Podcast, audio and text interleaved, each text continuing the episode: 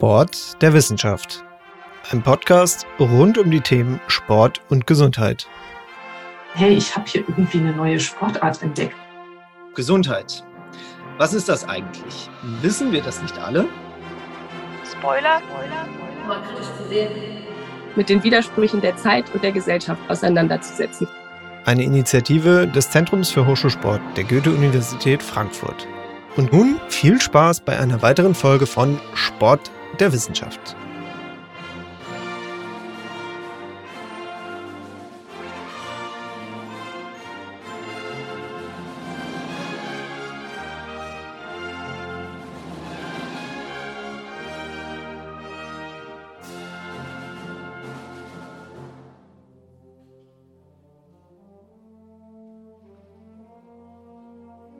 Hallo, ich begrüße alle Hörende im Internet zu einer neuen Folge. Heute gehe ich mit Johann Habenstein in den Austausch.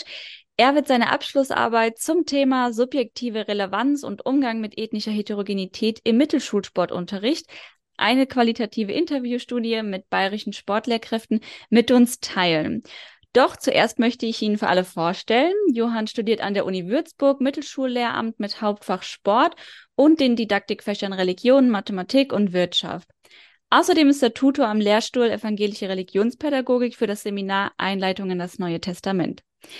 Ja, Johann, ich freue mich, dass das heute so klappt. Und ja, ich würde auch gerne das Wort an dich übergeben. Vielleicht magst du uns vorher noch mitteilen, wie du zu dem Thema deiner ähm, Abschlussarbeit gefunden hast.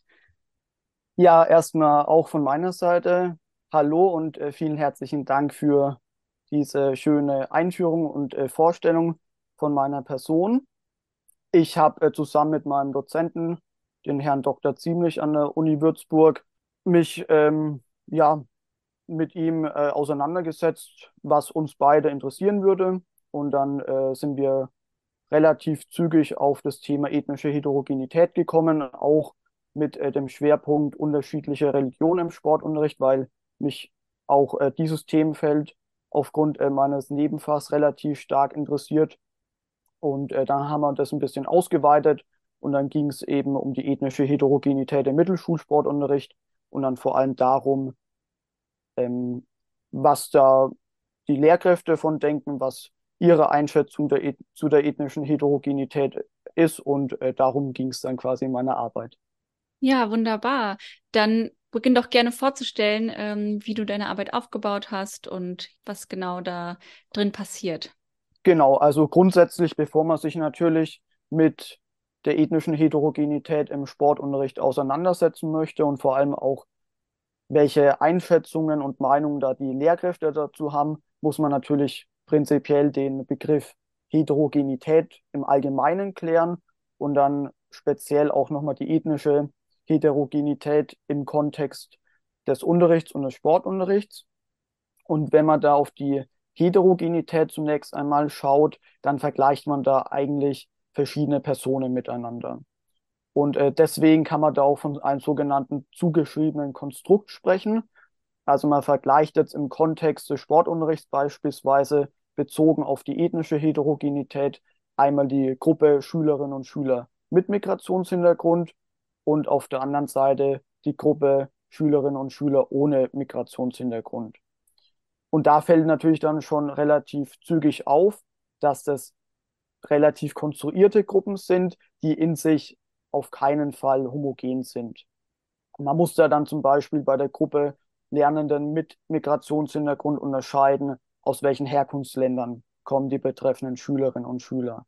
In welcher Zuwanderergeneration befinden sich die Lernenden in Deutschland und was für religiöse Normen bringen sie beispielsweise auch mit, beziehungsweise orientieren sich die Schülerinnen und Schüler eher an der Herkunftskultur oder an der Aufnahmekultur in Deutschland. Und das setzt sich natürlich bei Lernenden, vor allem auch im Sportunterricht, ganz individuell und äh, vielfältig zusammen. Jetzt ist, glaube ich, auch bei den bisherigen Ausführungen relativ deutlich geworden oder relativ schnell deutlich geworden, dass in unserer modernen Gesellschaft in Deutschland diese ethnische Heterogenität vor allem auch aufgrund von Globalisierungsprozessen und Individualisierungsprozessen ein stark ausgeprägtes Strukturmerkmal ist. Das Ganze lässt sich auch mit Zahlen unterfüttern. Da nehmen wir jetzt einfach mal das Statistische Bundesamt her und das sagt in der neuesten Untersuchung, dass 22,6 Millionen Menschen in Deutschland, also mehr sogar als ein Viertel der Gesamtbevölkerung, einen Migrationshintergrund hat. Dabei definiert das Statistische Bundesamt den sogenannten Migrationshintergrund folgendermaßen, dass entweder man selber oder zumindest ein Elternteil diesen Migrationshintergrund aufweist.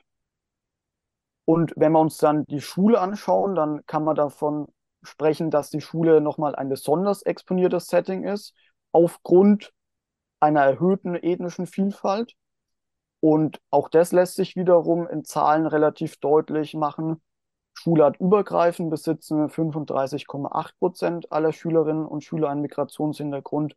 Und ich habe mich innerhalb meiner Arbeit, weil ich eben auch Mittelschullehramt studiere, vor allem mit der Haupt- und mit der Mittelschule auseinandergesetzt. Und da haben wir den größten Migrationsanteil an allen Schulen, der beträgt 57,4 Prozent.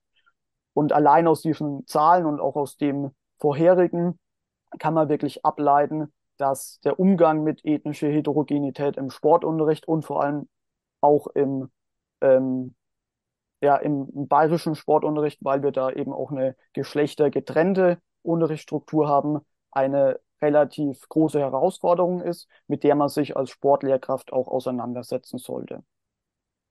Und da stellt sich natürlich die Frage, was ist die Grundlage für so einen konstruktiven Umgang mit der gegebenen ethnischen Heterogenität?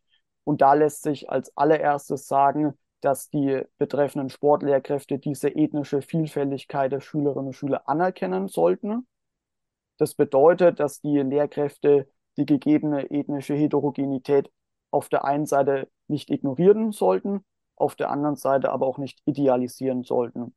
Und da lässt sich nach Brengel als Zielvorstellung definieren, dass die sogenannte egalitäre Differenz im Vordergrund stehen sollte. Ähm, gerne würde ich an der Stelle kurz nachhaken, was denn unter Prengel in der egalitären Differenz, also was darunter genau zu verstehen ist. Also sie weist mit diesem Begriff darauf hin, dass die Gleichheit, also in dem Begriff egalitäre Differenz ist Gleichheit unter egalitär äh, zu finden und die Verschiedenheit, also die Differenz miteinander verbunden sind. Weil wenn man sich die Gleichheit ohne die Verschiedenheit anschauen würde, dann wäre das Gleichmacherei. Und auf der anderen Seite, wenn die Verschiedenheit ohne Gleichheit gedacht werden würde, dann würde das zwangsläufig zu einer gewissen Hierarchie und äh, Machtgefälle führen. Und äh, neben dieser egalitären Differenz scheint dann als äh, zweiter Punkt für einen konstruktiven Umgang mit ethnischer Heterogenität auch die interkulturelle Kompetenz der Sportlehrkräfte entscheidend zu sein. Und das hat bereits Grimminger 2009 in ihrer Promotion so formuliert. Darf ich hier auch gerade nochmal einhaken? Ähm, ja. Und zwar interkulturelle Kompetenz. Gibt es da irgendwie auch vorgeschriebene Merkmale, die die Kompetenz ähm, sozusagen erfüllen oder Kriterien, wo die, wo die dann dementsprechend auch nicht erfüllt wird? Also da werden wir auf jeden Fall auch noch im weiteren Verlauf unseres Interviews oder unseres Podcasts äh, einsteigen, wann eine interkulturelle Kompetenz gegeben ist und äh, wann nicht. Es gibt da natürlich auch eine formale Definition, die ich jetzt äh, nicht auswendig äh, vortragen kann. Aber prinzipiell geht es bei der interkulturellen Kompetenz schon darum, dass sich Sportlehrkräfte quasi dieser ethnischen Vielfältigkeit annehmen. Das hatten wir ja schon ähm, angedeutet, dass sie eben ähm, ja darum wissen, dass es diese ethnische Vielfältigkeit gibt mhm. und dann im Sportunterricht äh, dann auch nicht ignorieren, sondern sich dem Ganzen annehmen und dementsprechend äh, ihren Sportunterricht auch auf die Weise planen, dass alle Schülerinnen und Schüler daran partizipieren können. Und nachdem, wie angedeutet, diese Thematik ethnische Heterogenität, wie gesagt, auch für den Sportunterricht sehr, sehr bedeutsam ist. Gibt es auch unterschiedliche Sportpädagogen und Sportpädagoginnen, die sich mit diesem Themenfeld auseinandergesetzt haben. Ich habe Grimminger schon angedeutet und ja, Grimminger heißt mittlerweile Grimminger Seidensticker. Frohn und Wonja sind da noch besonders zu nennen. Und ich habe mich dann relativ intensiv mit deren Forschungsergebnissen und weiteren Forschungsergebnissen auseinandergesetzt und dann im Anschluss daran einen Interviewleitfaden erstellt, um dann in das Forschungsfeld zu gehen. Und dann habe ich insgesamt fünf qualitative Interviews, vor allem mit bayerischen Sportlehrkräften, durchgeführt.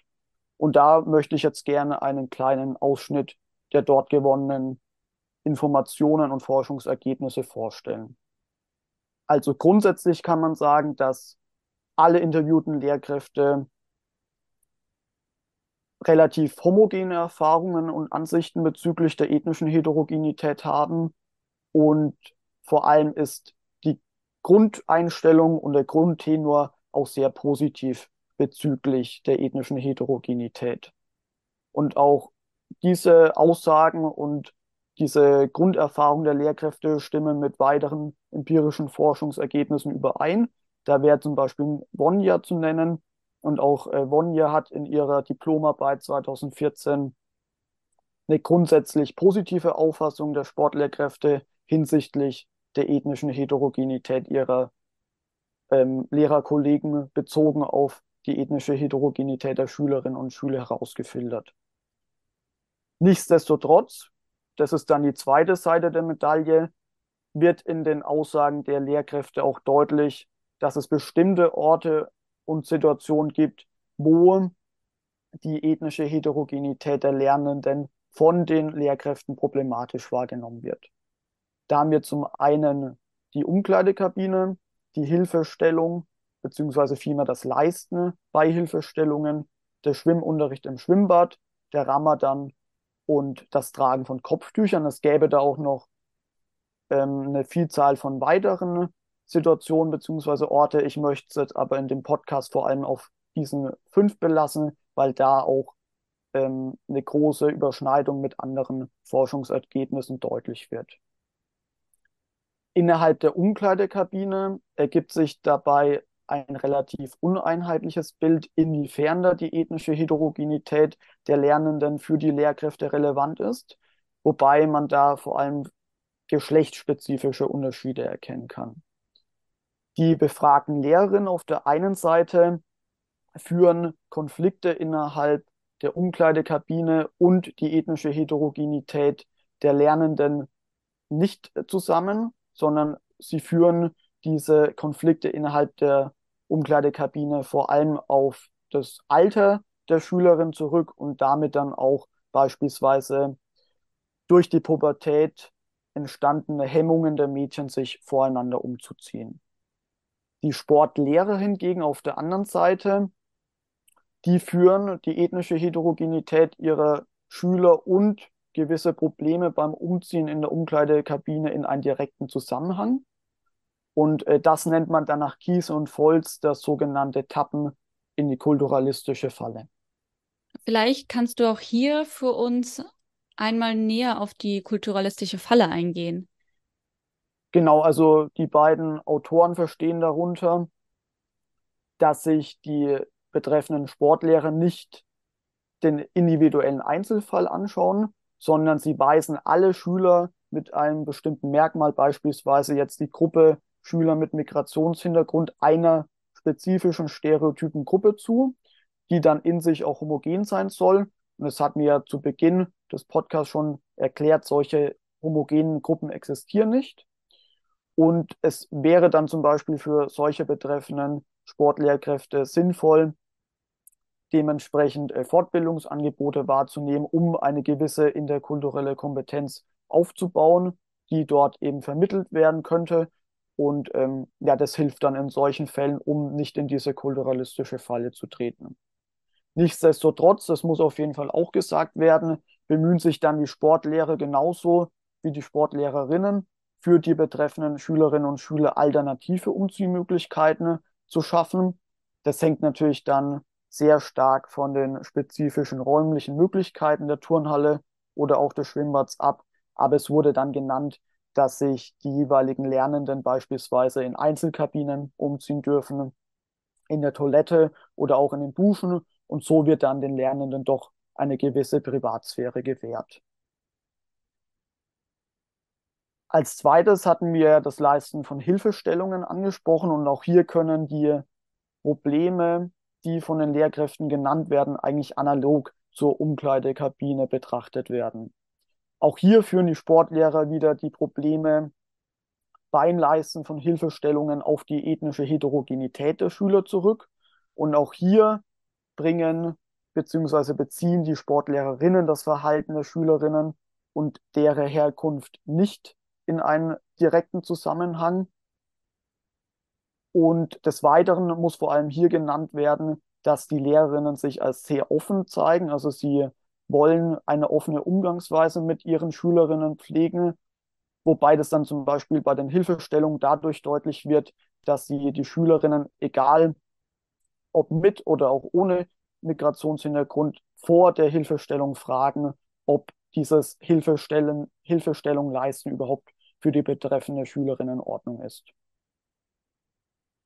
Innerhalb des Schwimmunterrichts als dritte Situation beziehungsweise als dritter Ort werden in Bezug auf die ethnische Vielfältigkeit der Sportklassen sogar zwei unterschiedliche Problemsituationen beschrieben. Zum einen wird sowohl von den Sportlehrern als auch von den Sportlehrerinnen eine Nichtteilnahme vor allem von muslimischen Schülerinnen und Schülern aufgrund ihrer gegebenen religiösen Überzeugungen beklagt und laut den Sportlehrkräften wird es teilweise sogar von den Eltern der betreffenden Lernenden eingefordert. Und da habe ich ein direktes Zitat einer äh, betreffenden Lehrkraft mitgebracht, die sagt, also im Schwimmunterricht hast du natürlich das Problem, dass vielleicht der eine oder andere nicht mitschwimmt, weil er sich von der Religion her schämt oder es nicht angedacht ist. Das war manchmal ein Problem. Türkische Herkunft, dass die da nicht mitmachen wollten. Und diese Einschätzung, die wirklich stellvertretend für alle weiteren von mir interviewten Sportlehrkräfte gelten kann, deckt sich auch mit den Ergebnissen, die von Sobiech 2008 hervorgebracht wurden. Und ähm, auch innerhalb dieser Studie wird gesagt, dass insbesondere Mädchen mit türkischer und arabischer Herkunft aufgrund ihrer Glaubensvorstellungen einen gewissen inneren Widerspruch haben. Das bedeutet, auf der einen Seite kennen und leben sie daheim ihre religiösen Normen aus dem Herkunftsland und auf der anderen Seite sind sie ja in der westlichen Gesellschaft in einer Schule, haben auch beispielsweise Freundinnen, die diesen westlichen Lebensstil äh, pflegen. Und da entsteht dann doch ein enormer innerer Widerspruch, der dann vor allem im äh, Schwimmunterricht zu großen Konflikten führen kann. Und auch hier wird innerhalb meiner Interviews dann vor allem bei den Sportlehrerinnen wieder deutlich, dass ihnen eine große Offenheit sehr, sehr wichtig ist und auch eine gewisse Konversation mit den betreffenden Schülerinnen. Und so schlägt dann zum Beispiel eine Lehrkraft einem Mädchen, das eben Probleme im Schwimmunterricht hat, vor einen Ganzkörperbadeanzug, also einen sogenannten Burkini zu tragen. Und das wurde dann von den Mädchen auch in Anspruch genommen. Und so konnte sie dann am Schwimmunterricht seitdem wunderbar teilnehmen.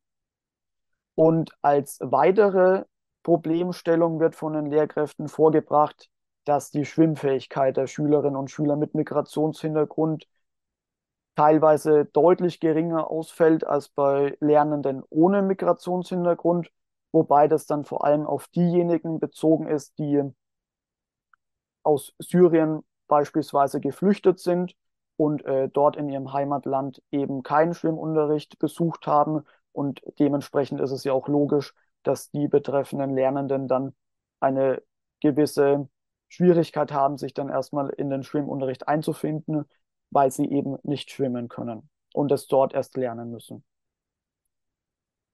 Als viertes möchte ich auf das Fasten während des Ramadans eingehen und der damit logischerweise verbundene Verzicht auf Essen und Trinken. Und das wird dann vor allem von den befragten Sportlehrern wiederum problematisch betrachtet, wobei dort dann verschiedene Umgangsweisen ähm, zu beobachten sind. Einmal gibt es dann die Möglichkeit, dass der betreffende Lehrer den Ramadan und den damit äh, verbunden und das damit verbundene Fasten akzeptiert. Und der betreffende Lehrer passt dann seinen Sportunterricht dementsprechend an, dass beispielsweise in der Leichtathletik dann innerhalb dieses Zeitraums der 1000 Meter Lauf nicht gelaufen wird, sondern stattdessen Ballweitwurf oder ähm, Weitsprung trainiert und äh, durchgeführt wird. Auf der anderen Seite gibt es dann noch Sportlehrkräfte, die äh, diese, ähm, die den Ramadan beispielsweise ignorieren und diese Lehrkräfte führen dann den Sportunterricht unangepasst durch und infolgedessen folgt dann auch, dass teilweise Schülerinnen und Schüler das Mitmachen am Sportunterricht aus Sicherheitsgründen untersagt wird. Bezogen jetzt wieder auf unser Beispiel im Leichtathletikunterricht, da wird dann trotzdem der 1000 Meter Lauf durchgeführt und dann sagen dann Sportlehrer beispielsweise zu fastenden Schülern, ich bin mir sicher, du schaffst es eben nicht, weil du äh, den ganzen Tag nicht, nichts trinken darfst. Dementsprechend darfst du jetzt den 1000 Meter Lauf nicht mitlaufen. Und äh, dieses Fasten während des Ramadans wurde auch bereits 2009 von Grimminger identifiziert unter den Oberbegriff Ausübung der muslimischen Religion, was eben damals schon von den Sportlehrkräften problematisch betrachtet wurde. Und als äh, fünften und letzten Punkt möchte ich noch auf das Tragen von Kopftüchern eingehen. Auch das fällt unter der bereits von Grimminger identifizierten Problematik der Sportlehrkräfte mit dem Ausüben der, Religi der muslimischen Religion von Schülerinnen in dem Fall natürlich. Und da ist in meinen Interviews deutlich geworden, dass die Lehrkräfte das Gefühl haben, dass sich gewisse Schülerinnen unter diesem Kopftuch verstecken. Und eine Lehrkraft hatte explizit beobachten können, dass die Teilnahme ein und desselben Mädchens mit Kopftuch eben deutlich geringer ausgeprägt ist als ohne Kopftuch.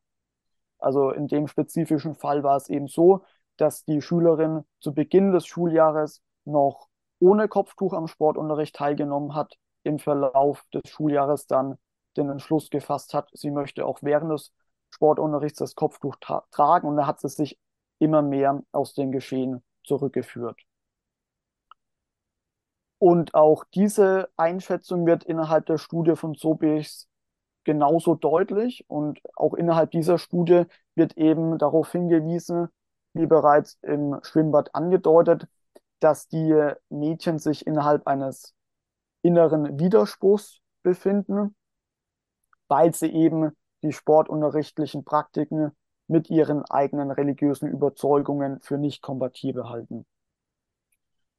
Aber nicht nur die Sportlehrerinnen, also das war ja jetzt auf die weibliche Seite bezogen, sondern auch die Sportlehrer beschäftigen sich mit dem Tragen von Kopftüchern, obwohl jetzt an der Bayerischen Mittelschule der Sportunterricht Geschlechter getrennt durchgeführt wird. Das hängt aber vor allem damit zusammen, dass an Ganztagesschulen Sportlehrer auch am Nachmittags Sport-AGs anbieten. Und auch die von mir interviewten Sportlehrer stehen da dem Kopftuch tendenziell kritisch gegenüber, wobei sie da vor allem sicherheitsbezogene Bedenken vorbringen. Und auch in diesem Fall wird dann die ethnische Vielfältigkeit der Schülerinnen und Schüler ignoriert und teilweise dann auch den betreffenden Schülerinnen, wie wir es ja auch schon im Leichtathletikunterricht gesehen haben, teilweise die Teilnahme am Sportunterricht verwehrt. Hier würde ich auch mal gerne eine Frage stellen. Und zwar kommt jetzt bei mir so ein bisschen die Frage auf, inwiefern die Lehrkräfte das Tragen von Kopftüchern denn als Sicherheitsgefährdung wahrnehmen. Also was daran ist denn aus deren Sicht die Legitimation einer Sicherheitsgefährdung? Hier gibt es äh, zwei unterschiedliche Legitimationsmuster. Auf der einen Seite sagen die Sportlehrer, dass die Schülerinnen mit Kopftuch bei bestimmten Sportarten, beispielsweise jetzt im Turnen, an den Geräten daran hängen bleiben könnten. Und auf der anderen Seite sagen sie auch, ähm, dass in Kontaktsportarten wie beispielsweise Basketball, Fußball oder Handball die betreffenden Schülerinnen mit Kopftuch auch an anderen Schülerinnen hängen bleiben könnten oder andersrum und dass dadurch die Sicherheit nicht gewährleistet werden kann. Hast du dazu auch Angaben? die vielleicht solche Unfälle auch ähm, ja eben zahlenmäßig zeigen könnten? Also mir wären da keine Angaben bekannt, die beweisen können, inwieweit das in einem gewissen Zusammenhang oder in einer bestimmten Relation hängt. Und ähm, auch die Sportlehrer selbst konnten da keine äh, großartigen Angaben ähm, geben, vor allem eben, weil sie auch dem Ganzen vorbeugen, indem sie eben hm. die Teilnahme an den äh, gewissen Sportarten dann verweigern. Okay. Ja, vielen Dank, Johann, für diesen spannenden Einblick in die schulsportpraktischen Phänomene. Ähm, ich freue mich jetzt, mit dir in die Diskussion zu gehen. Äh, zuerst, also ich möchte gerne das so in zwei Schwerpunkte einteilen. Einmal äh, möchte ich ein bisschen was zu deinem methodischen Vorgehen fragen und danach gern auf die inhaltliche Ebene zurückkehren. Ähm, Sehr gerne. Genau, dann starte ich mal.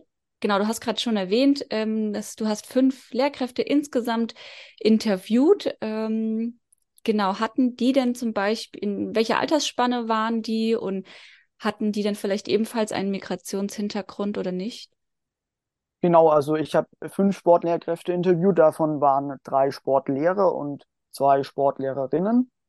Und die Altersspanne hat sich von 31 bis 52 Jahren erstreckt. Ich hatte auch eine Lehramtsanwärterin sogar dabei und dementsprechend war die Berufserfahrung relativ unterschiedlich ausgeprägt. Die betreffenden Sportlehrkräfte hatten alle keinen Migrationshintergrund. Das wäre natürlich schön gewesen, wenn zumindest eine Sportlehrerin oder ein Sportlehrer einen Migrationshintergrund gehabt hätte.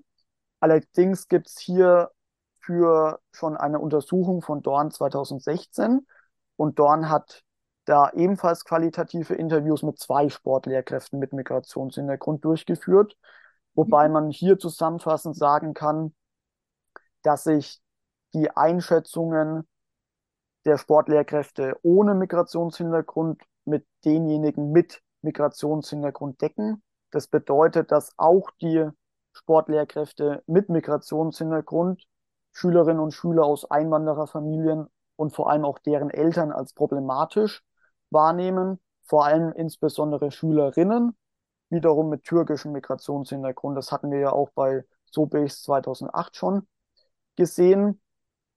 Und des Weiteren sagen Sportlehrkräfte auch aus Einwandererfamilien, dass sie schon eine gewisse Überforderung mit der gegebenen ethnischen Heterogenität verspüren. Und dementsprechend ist auch ja die Grundthese widerlegt, zumindest laut Dorn 2016, dass Lehrkräfte mit Migrationshintergrund mit dieser ethnischen Vielfältigkeit besser klarkommen würden als Lehrkräfte ohne. Ist ja auch eigentlich ziemlich spannend. Ähm, hast du dafür irgendwelche Gründe, warum das so sein kann? Also aus meiner Perspektive liegt es daran, dass eben der Begriff Migrationshintergrund oder eine Person mit Migrationshintergrund wie ganz am Anfang des Podcasts ja schon mal ausgeführt, relativ vielfältig und breit gefächert ist und da natürlich auch unterschiedliche Faktoren ähm, hineinspielen. So können beispielsweise ja auch die Sportlehrkräfte mit Migrationshintergrund aus Österreich nach Deutschland emigriert gewesen sein. Und ähm, da sind natürlich die Länder Deutschland und Österreich von der Kultur oder von ihrem grundsätzlichen Wertesystem relativ ähnlich und dementsprechend könnte man zum Beispiel darauf diese beschriebene Überforderung zurückführen. Und gibt es vielleicht auch irgendwie, also ich sag mal, Beobachtungen, dass Lehrkräfte mit islamischem Hintergrund das dann auch so ähm, wahrnehmen? Oder, also, weil man muss sich ja trotzdem an die institutionellen Gegebenheiten anpassen als Arbeitnehmer oder Arbeitnehmerin. Und dann frage ich mich jetzt, wie das dann, der Konflikt ja auch für die Lehrkraft persönlich ähm, vielleicht da auch entstehen kann, weil vorhin hast du auch gesagt, dass das gerade für Schülerinnen ähm, da eben auch so ein innerer Konflikt entsteht. Und es wäre ja auch spannend, ähm, wie der dann im Verlauf, wenn man sich dem Beruf als Lehrkraft auch annähert, damit dann noch umgeht. Also mir wären jetzt keine spezifischen Untersuchungen bekannt, aber auch hier würde ich dann darauf antworten, dass es dann in dem spezifischen Fall beispielsweise auch darauf ankommen könnte, inwiefern sich dann der muslimische Sportlehrer auch diesem, der dem Islam als Religion verpflichtet fühlt, beziehungsweise inwieweit, das war ja auch schon mal angesprochen, der betreffende Lehrer oder die betreffende Lehrerin sich dann eher der, dem Herkunftsland zugehörig fühlt oder der, der Aufnahmegesellschaft hier bei uns in Deutschland. Mhm. Und dann vielleicht ja auch noch spannend, dass ja, wo das eigentlich überwiegend sich wahrscheinlich nicht für eine Seite im Laufe des Lebens entscheidet, sondern das ist ja auch ganz verwickelt miteinander. Natürlich, also das sind natürlich theoretische Überlegungen, die so ja. in der Praxis äh, vermutlich nicht vorkommen werden, ja. Ja, ja. Ähm, genau, ich möchte noch kurz weiter auf deine Methodik eingehen. Und zwar wollte ich dich fragen, wie du das Ganze ausgewertet hast.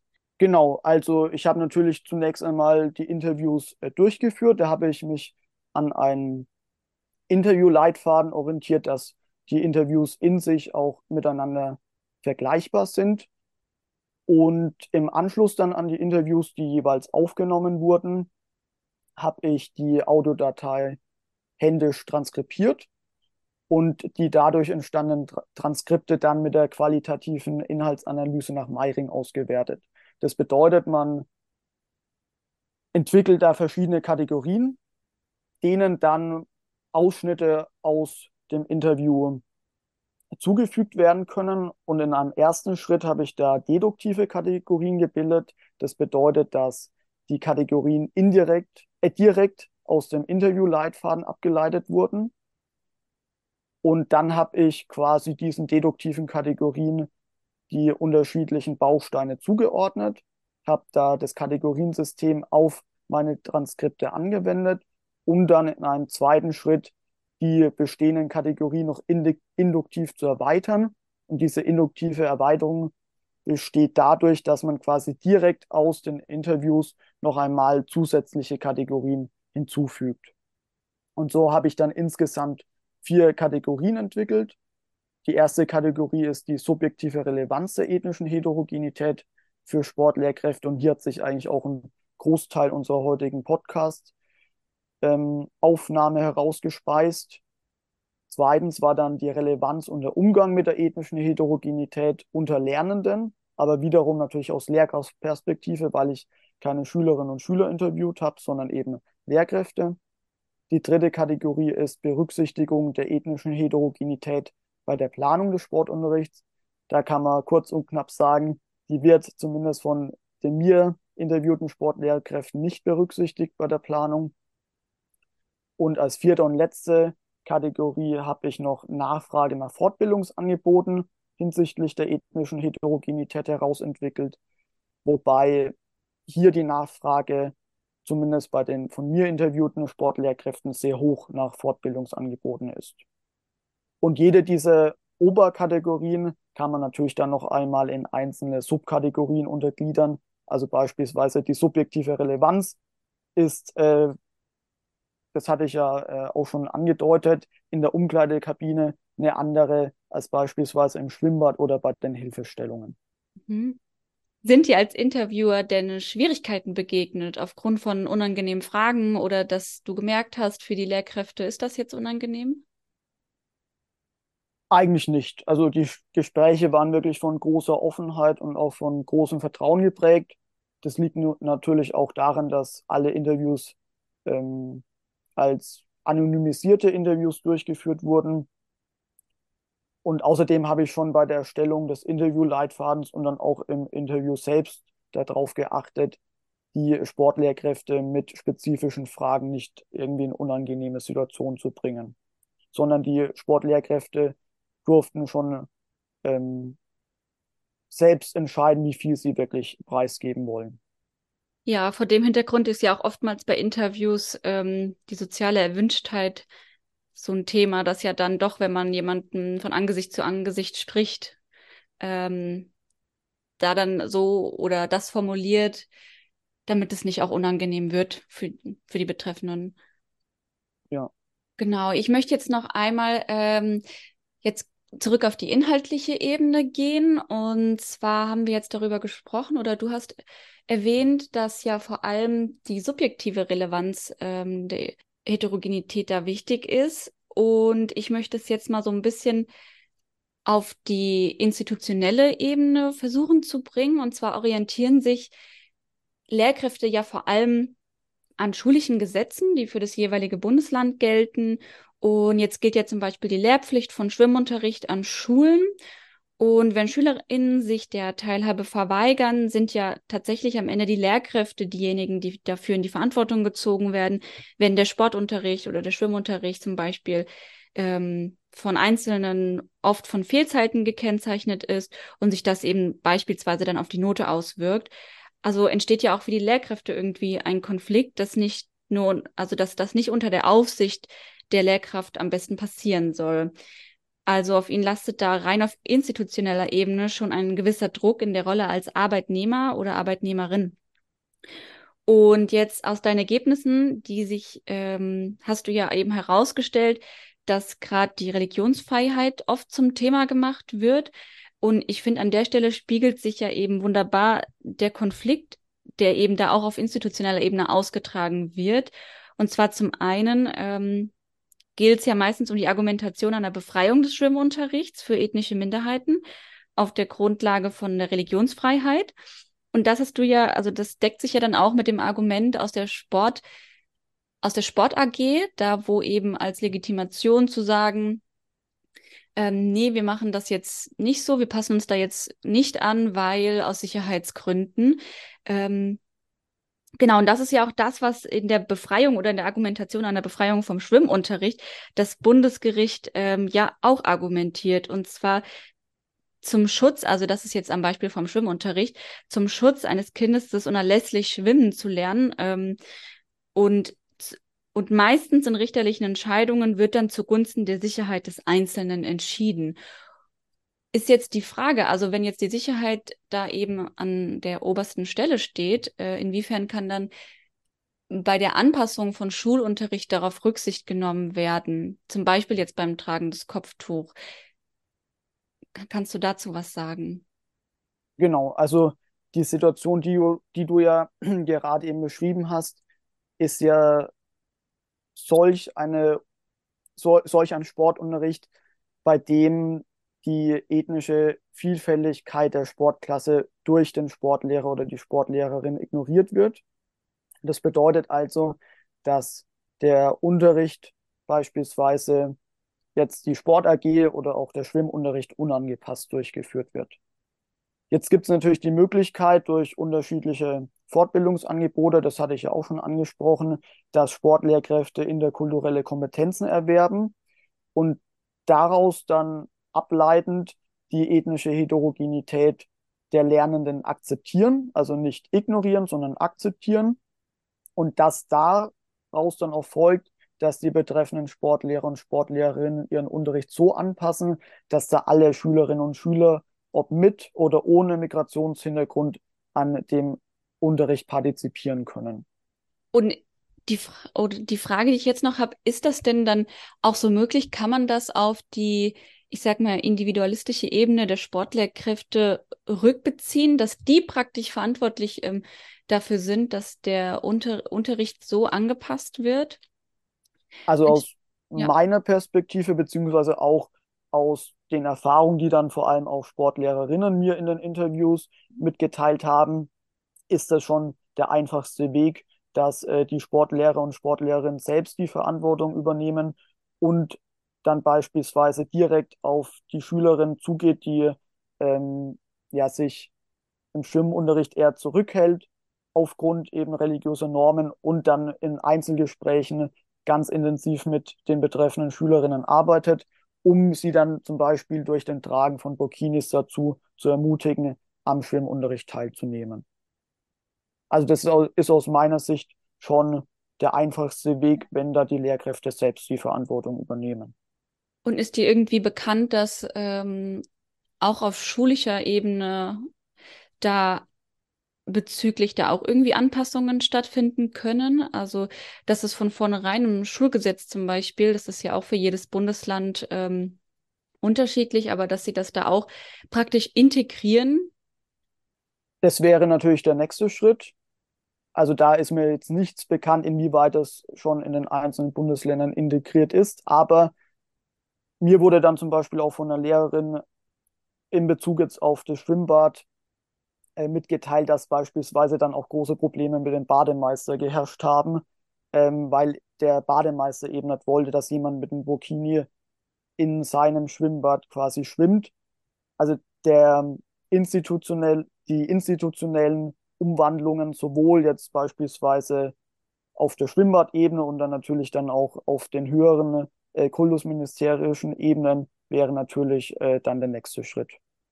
Ja, ich, auch spannend zu sehen, ähm, dass ja eigentlich das Thema ethnische Heterogenität dann wirklich übergreifend relevant ist und das dann so einer Stelle wie an der Schule oder im Schwimmunterricht ähm, sich im Endeffekt ja kompensiert.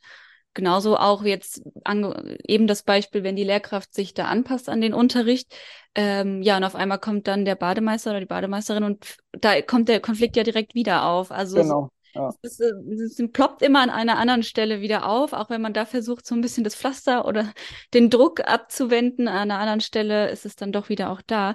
Also sehr spannend. Ähm, genau. Ja, hast du noch irgendetwas, was du mit uns teilen möchtest? Also ich kann nur jeden Sportlehrer und auch jede Sportlehrerin dazu ermutigen, sich eben mit diesem Themengebiet auseinanderzusetzen falls möglich, und das in dem jeweiligen Schulamt bzw. Bundesland auch angeboten wird, ähm, spezifische Fortbildungsangebote dazu zu besuchen. Es ist auf jeden Fall spannend, sich damit auseinanderzusetzen und ähm, erleichtert dann, denke ich, auch innerhalb des Sportunterrichts äh, die Arbeit mit eben gegebenen ethnisch vielfältigen Schul Schulklassen. Und ich denke, das äh, betrifft mittlerweile auch fast jeden Sportlehrer und fast jede Sportlehrerin. Okay, ja, dann bedanke ich mich bei dir und ich bedanke mich auch bei allen, allen Hörenden für die Aufmerksamkeit und ich hoffe, Sie konnten sich ähm, aus dem Beitrag interessante Gedanken mitnehmen. Äh, Johann, ganz herzlichen Dank an deine Ausführungen zu deiner Arbeit und ja, ich wünsche dir da noch viel Erfolg auf deinem Weg und wünsche allen noch einen schönen Tag. Dankeschön, es hat mich gefreut, dass ich Gast sein durfte. Hinweis. Denjenigen, die uns nun schon länger begleiten, wird unser neues Intro aufgefallen sein. Dabei handelt es sich um das Stück Overture to a New Age von Jan de Haan. Es wurde vom Symphonischen Blasorchester des Collegium Musicum der Goethe-Universität unter Leitung von Lisa Bodem eingespielt. An dieser Stelle einen herzlichen Dank an alle daran Beteiligten für die Unterstützung. We want you. Wenn ihr auch spannende Aspekte zum Thema Sport und oder Gesundheit beitragen könnt, dann könnt ihr eine Bewerbung über das Kontaktformular auf unserer Website des Zentrums für Hochschulsport oder per Mail an info@hochschulsport.uni-frankfurt.de senden. Darüber hinaus freuen wir uns, wenn ihr den Podcast in eurem Umfeld weiterverbreitet. Herzlichen Dank fürs Zuhören und bis zum nächsten Mal.